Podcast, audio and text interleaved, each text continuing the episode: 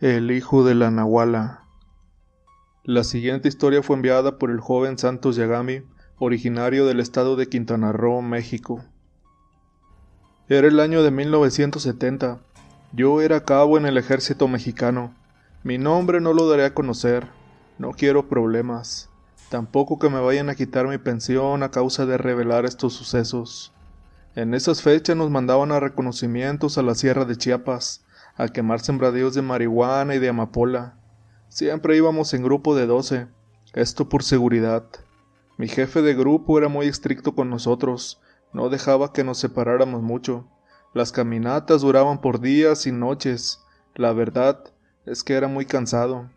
Cabe mencionar que esta era la primera vez que hacía ese tipo de reconocimiento, ya que llevaba solo seis meses en el ejército. Esa vez ya llevábamos caminando más de un día en la sierra, en medio de la nada, entre árboles, matorrales y caminos estrechos, además de que teníamos que cruzar también varios ríos. En un momento salimos a un claro, vimos a lo lejos una pequeña casa de paja. Al acercarnos, salió un anciano de algunos setenta años tal vez, este hablaba un dialecto que yo no entendía, pero mi compañero, que era el que traía el radio, dijo Yo le entiendo. Él dice que quiere ofrecerte algo, a cambio de que tú le des algo de valor también. El anciano lanzó un chiflido y de la pequeña choza salieron tres muchachas muy bellas. Estas eran de facciones indígenas pero con ojos claros, tirándole a verdes. Yo nunca antes había visto tanta belleza. Mi amigo aún seguía traduciendo lo que aquel anciano decía. Me dice, dice el Señor que te da cualquiera de sus hijas a cambio de comida y un poco de dinero. Al principio pensé que se trataba tan solo de una broma de mi compañero, pero el anciano se miraba muy serio, así que entendí que era real aquella oferta. Antes de cerrar aquel trato, le hice algunas preguntas al viejo. Le ofrecí tres mil pesos y algo de comer que llevaba en la mochila. Este aceptó, le dije también que en unos días volvería de la inspección y que pasaría por ella. El viejo solo asintió con la cabeza. Efectivamente así sucedió. Cuando volvimos la chica ya estaba esperándome con una bolsa.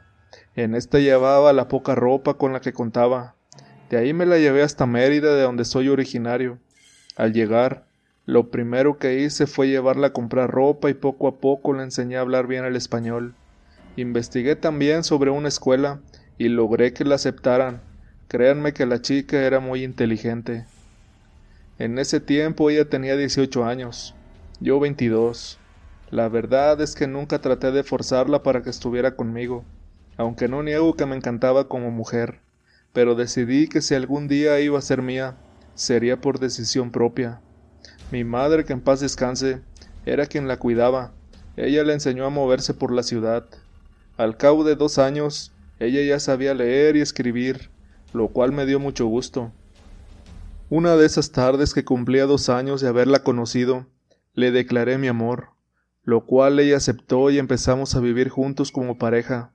Cuando estaba de descanso iba hasta Mérida a pasarla con ella y con mi madre. Pasó año y medio más, se embarazó. Todo su embarazo fue normal y de ahí nació mi niño, al cual le pusimos por nombre Leonel. Cuando él nació todos estábamos muy contentos, pero fue un día que mi mujer lo estaba bañando, cuando me di cuenta que éste tenía cuatro lunares no muy comunes en la espalda. Estos estaban llenos de pelo. En mi estado a esto le llaman chivalunas. Pero eso no era todo. Conforme avanzaban los días, las uñas de éste se hacían cada vez más largas, además de que cuando lloraba lanzaba pequeños gruñidos. A mí aquello me empezó a poner en alerta, no comprendía qué ocurría con mi bebé. Había veces que mi mujer no quería comer en todo el día. Mi madre me comentaba que de vez en cuando ella salía por las noches con el bebé en brazos, pero esto yo no lo tomaba mal. Un día, mi hijo ya tendría un año de edad tal vez, tuve una discusión con ella. Le escuché hablarle a mi hijo en su dialecto. Al preguntarle por qué lo hacía, éste enfureció y me dio un empujón. Fue tal que caí al piso. Parecía que éste tuviera la fuerza de un oso. Ese mismo día se fue de la casa con mi hijo. No sé qué había pasado. Yo jamás le puse una mano encima a ella. Salí a buscarlos en los alrededores, pero no los encontré. Así que hice un reporte a la policía, pero nunca los encontraron tampoco. Un tiempo después nos volvieron a enviar a la sierra de Chiapas. Teníamos que pasar por el mismo lugar donde estaba aquella choza donde conocí a la mamá de mi hijo. Desde luego, pasé a ver al anciano. Iba en el grupo aquel mismo compañero que me podía traducir lo que éste decía. Dijo que mi hijo y mi mujer estaban ahí con ellos, que estaban muy bien. Al mirar a mi hijo estaba muy cambiado, casi tenía ya dos años de edad. Hablé con ella y hasta le rogué para que volvieran conmigo a Mérida. Le dije que no quería que mi hijo ni ella vivieran en el monte más, pero por más que le rogué, ésta no aceptó. Así que la única opción que me quedó fue hacer una demanda la cual gané y pude llevarme a mi hijo a Mérida. Fue cuando empezó lo tenebroso. A los pocos días de estar en Mérida, por las noches noté que empezaron a escucharse gruñidos cerca de la casa. Una madrugada salí, pero no logré ver algún animal. Mi madre rezaba para que lo que fuera aquello no entrara a la casa. Yo en ese tiempo era escéptico a lo paranormal. Mi madre de un día para otro empezó a enfermar. Yo empecé a tener muy mala suerte para todo. Empecé a perder peso hasta casi quedar en los puros huesos. Mi madre fue a ver a una curandera.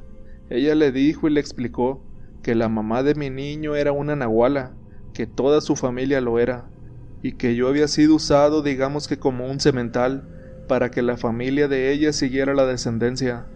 Yo me burlé de todo lo que ella había dicho. Creí era una charlatana más que mentía para sacar dinero. Lo extraño fue cuando mi madre me dice, la curandera también me dijo, que esos gruñidos que escuchamos por la noche son de tu mujer. Dice que viene a tratar de arrullar y dormir a tu hijo. Todo lo que está pasando también contigo y conmigo es cosa de tu suegro. Lo está haciendo porque quieren al niño de regreso a como dé lugar. A mi madre le dio algo para mejorar su salud. Esto al poco tiempo dio resultado. Ella mejoró. Un día nos avisaron que saldríamos de nuevo a reconocimiento, así que se quedaba mi niño solo con mi madre. No sé si fue casualidad o cosa del destino, pero nos volvieron a mandar a la sierra de Chiapas. Estando allá estábamos casi a punto de destruir un sembradío de marihuana, cuando vemos que llega un comando de federales, pero estos no iban en plan de amigos. Tuvimos un enfrentamiento con ellos donde varios de mis compañeros cayeron en cumplimiento de su deber, pero logramos acabar con ellos. Solo quedamos tres, dos compañeros y yo. Nos internamos más a la sierra, nos alejamos del lugar. Cuando por fin nos ganó el cansancio buscamos un lugar para descansar. Hicimos una pequeña fogata para calentarnos un poco y cocer algunos alimentos que logramos rescatar del enfrentamiento. Por el cansancio nos quedamos dormidos sin comer nada. Dejamos la comida en la fogata. Yo desperté casi de madrugada. Sentí que algún animal cruzaba por mis pies. Era un armadillo. Este me hizo saltar del susto, pero al voltear hacia la fogata no daba crédito a lo que veía. Ahí frente a este estaba lo que parecía ser un gato montés, pero era enorme. Jamás lo podré olvidar. Los ojos los tenía como brasas encendidas. Nos miraba con un odio inexplicable. Este horrible animal de pronto expresó unas palabras. ¿Cómo está mi hijo? ¿Está bien? preguntó. No contesté nada. No salían palabras de mi boca. No podía salir de mi asombro a lo que estaba viendo. Pero aún más me impacté al ver cómo ese gran gato empezó a hacer su metamorfosis a humano. Era mi mujer. Yo no quiero hacerte daño, dijo. Solo te pido que me dejes ver a mi hijo. Quiero ir a verlo a tu casa. Mi papá quiere que esté aquí, que sea como nosotros, pero yo sé que contigo él está bien. Mi padre lo quiere, y va a hacer todo lo que esté a su alcance para traerlo de vuelta. Si es necesario acabar con ustedes, lo hará. De hecho, todo lo que tu mamá tenía, él lo provocó. Fue él quien avisó a unos señores para que esto les mandaran a esos policías que los atacaron, y así perdieras la vida aquí en este lugar tan alejado. Tienes que salir de aquí, tienes que regresar al sendero por donde viniste, y podrás salir de aquí, pero tus compañeros no lo lograrán. Ellos morirán aquí en esta sierra. Ya está escrito. Vete ahora que puedes. Al decir eso salió corriendo perdiéndose entre la maleza. No quise dejar a mis compañeros ahí. Quise despertarlos, pero los dos tenían hormigas en la boca. Por más que los moví y los pateé, nunca reaccionaron. Empezaron a escucharse ruidos cerca que parecía que algo se aproximaba y era enorme, porque venía quebrando ramas. No quise esperar más para ver qué era. Salí corriendo del lugar. Después de casi un día de caminata logré salir de la sierra. Así aquella noche me di cuenta que mi mujer realmente era un nahual. Lo creí hasta verlo con mis propios ojos. Aquellos gruñidos en las noches afuera de mi casa era realmente ella. Una mañana encontré la cerca destrozada por donde se metía esta. Tiempo después, una mañana llegó mi suegro a la casa. Venía con mi mujer. Me pidieron ver a Leonel. Les dije que no, que no era posible, pero mi madre me convenció para que aceptara. Mi mujer no hablaba, ella solo con la cabeza agachada todo el tiempo. Tenía marcas en los brazos como si le hubieran lastimado con un arma punzocortante. Las heridas estaban abiertas aún, aún no cicatrizaban. Yo quise preguntarle qué pasaba, pero en ese momento mi suegro se le quedó mirando de una manera terrible y volvió a agachar la cabeza. Ella con señas me dijo que no me le acercara. Se fueron al poco tiempo, pero sin antes decirme que quería su nieto de vuelta en casa o pagaría yo las consecuencias. Me amenazó. Dijo que mi hijo no tenía por qué vivir ahí lejos de su madre y de su abuelo. Enojado saqué mi pistola y le dije Mire viejo, a mí no me amenaces. Aquí mismo te puedes morir ahorita. Él solo se rió y se marcharon. Una noche mi madre escuchaba cómo algo entraba a la casa, pero al pararse no vio a nadie. Solo encontró en la mesa un papel. Era la letra de mi mujer, la conocía muy bien. Nos pedía que cuidáramos mucho al niño, porque su padre se lo llevaría muy pronto y a mí me mataría. Ella no podía hacer ya nada para evitarlo. Sus hermanas la tenían bien vigilada día y noche, así lo había ordenado su padre. Mi madre me llamó por teléfono para hablarme acerca de esto.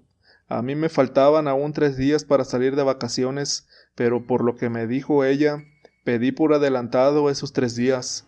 Al llegar a Mérida fui directo a casa de la curandera con quien había ido mi madre. Me dijo que si quería enfrentar a aquel nahual, que llevara a bendecir las balas con un cura y que las mantuviera en agua bendita hasta el día que las usara. Al llegar a casa serían las once de la noche. Todo estaba en silencio. Hablé y nadie contestó. Fue extraño. Mi madre solía dormirse tarde bordando o viendo la televisión. Saqué mi pistola y fui a su cuarto. Ahí la encontré. Estaba tirada toda rasguñada de brazos, cara y de sus piernas. Salí gritando buscando a mi niño. Los vecinos salieron a preguntar qué pasaba. Al ver a mi madre herida, hablaron a una ambulancia la cual llegó con media hora. Sobre la mesa estaba un papel. Era otro recado de la mamá de mi hijo donde me ponía al tanto de la situación. No sabía qué hacer. Me sentí desesperado al saber que ese maldito se había llevado a mi hijo. No dormí toda esa noche pensando qué hacer. Por la mañana tomé el primer autobús hacia Chiapas. Llegué por la tarde. De ahí caminé toda esa tarde y noche. Dormí en medio de unos árboles. Por la mañana llegué hasta aquella choza tan alejada. Mi mujer ya me esperaba. Sabía que iría por mi hijo. Dijo, vete de aquí. Ya no podrás hacer nada por nuestro hijo. Ya es parte de nuestra familia aprenderá todo lo que mi padre ya le está enseñando, y es tarde para que lo puedas detener. Date cuenta, la sangre que corre por sus venas es de un nahual. Eso me dio mucha rabia, pero a la vez tristeza. Mi pobre hijo viviría con esa maldición de por vida. Ella en tono muy bajo me decía, llévame contigo, por favor, llévame, no me dejes aquí, miente que me llevas a la fuerza, Saqué mi pistola y la agarré por los cabellos, me la llevé casi a rastras, pues sus hermanas miraban desde unas rendijas de la choza. Al alejarnos, la quise soltar, pero dijo que no, que sus hermanas estaban muy cerca, ella las podía oler. Caminamos largas horas de nuevo hasta llegar a la ciudad, ahí renté un hotel, hablamos largo rato y sin tapujos. Dijo que su padre se había llevado a mi hijo a unas montañas de la sierra. Ahí en la tercera luna llena le pasaría su poder y sabiduría, pero que él se pondría tan débil que sería muy fácil acabar con él. Esto con las balas benditas que yo llevaba. Recuerdo que vimos en qué fecha caería esa tercera luna llena. Sería un 22 de noviembre, Faltaban tres semanas aún. En Mérida fuimos a ver a un padre y le platicamos lo que pasaba con mi hijo. Nos dio agua bendita en unas botellas. Cuando se aproximó el día 22, volvimos a Chiapas. Desde un día antes fuimos donde según mi mujer harían aquel ritual. Allí estuvimos muy cerca escondidos. Al siguiente día, era ya el 22 de noviembre. Al dar las 12 de la noche, las demás hijas de mi suegro salieron y empezaron a hacer un tipo de danza y cantaban. En unos minutos llegó mi suegro, pero no llevaba mi niño. Él empezó a cantar y junto a sus hijas empezó a cortar el cuero con una daga. Tenían que llenar una taza con su propia sangre. Créanme que no pasaron ni cinco minutos cuando los vi caer de rodillas. Creo yo que por la debilidad al perder esa sangre. De entre unas rocas vimos salir a una anciana. Esta llevaba a Leonel con ella lo sentó sobre un pentagrama que había ahí pintado donde todos se encontraban. En ese momento fue que mi mujer me motivó a sacar mi arma y dispararles. Así lo hice. Disparé a todos logrando herirlos de muerte, menos a la anciana. Esta logró escapar entre unas rocas. Mi suegro tirado aún murmuraba, pero murió minutos después al igual que sus dos hijas más. A pesar de haber llegado a ese lugar, llegamos tarde. Mi hijo ya era un nahual, no lo pudimos salvar. Mi mujer agarró al niño y en un descuido se perdió entre la oscuridad de la noche. Los busqué, pero debió irse corriendo convertida en una gran fiera. Ella se lo llevó creyendo que tal vez mi familia y yo no lo íbamos a aceptar por ser de una raza de nahuales. Desde esa noche no pude dormir tranquilo, pensando qué sería de ella y de mi hijo. Regresé a buscarlos a aquel lejano lugar en varias ocasiones, pero nunca más supe de ellos. La choza se empezó a caer y ahora ya no queda nada. Y aunque ya han pasado demasiados años desde aquel día, he llegado a escuchar en las madrugadas unos gruñidos afuera de la casa, pero siempre que salgo no hay nada. A veces pienso que a lo mejor un día vendrán y acabarán conmigo. Tal vez me guardan algún rencor. Solo espero que su madre lo haya enseñado a ser un hombre de bien. Ahora debe rondar los cincuenta años.